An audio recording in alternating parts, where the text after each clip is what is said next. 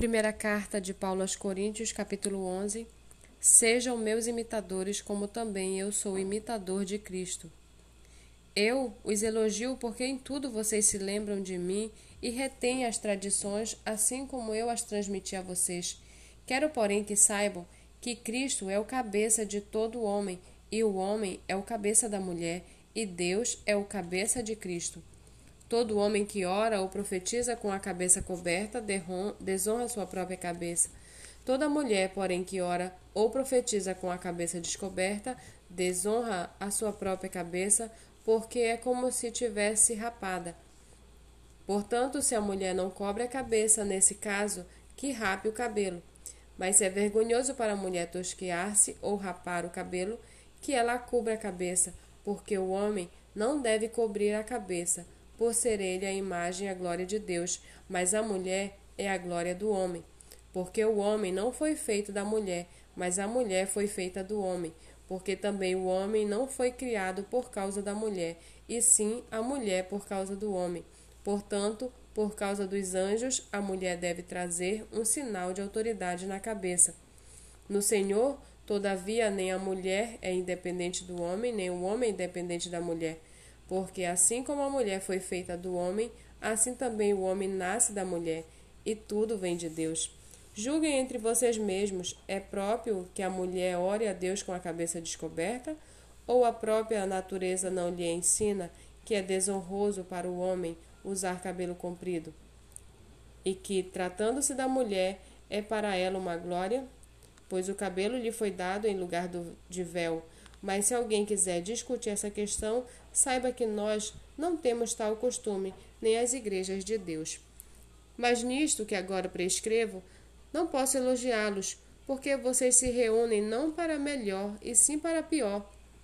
Porque antes de tudo, estou informado de que quando se reúnem na igreja, existem divisões entre vocês, e eu, em parte, acredito que isso é verdade. E é até necessário que haja partidos entre vocês para que também os aprovados se tornem conhecidos entre vocês. Quando, pois, se reúnem no mesmo lugar, não é a ceia do Senhor que vocês comem, porque quando comem, cada um toma antecipadamente da sua própria ceia, e enquanto um fica com fome, outro fica embriagado. Será que vocês não têm casas onde possam comer e beber? Ou menosprezam a igreja de Deus e envergonham os que nada têm? Que posso dizer a vocês? Devo elogiá-los? Nisto certamente não posso elogiá-los, porque eu recebi do Senhor que também lhes entreguei, que o Senhor Jesus, na noite em que foi traído, pegou um pão e, tendo dado graças, o partiu e disse: Isto é o meu corpo que é dado por vocês, façam isso em memória de mim. Do mesmo modo, depois da ceia, pegou também o cálice, dizendo: Este cálice é a nova aliança do meu sangue. Façam isso todas as vezes que o beberem em memória de mim. Porque todas as vezes que comerem este pão e beberem o cálice, vocês anunciam a morte do Senhor até que ele venha. Por isso, aquele que comer o pão ou beber o cálice do Senhor indignamente será réu do corpo e do sangue do Senhor. Que cada um examine a si mesmo, e assim coma do pão e beba do cálice. Pois quem come e bebe sem distinguir o corpo, come e, be bebe juízo para si.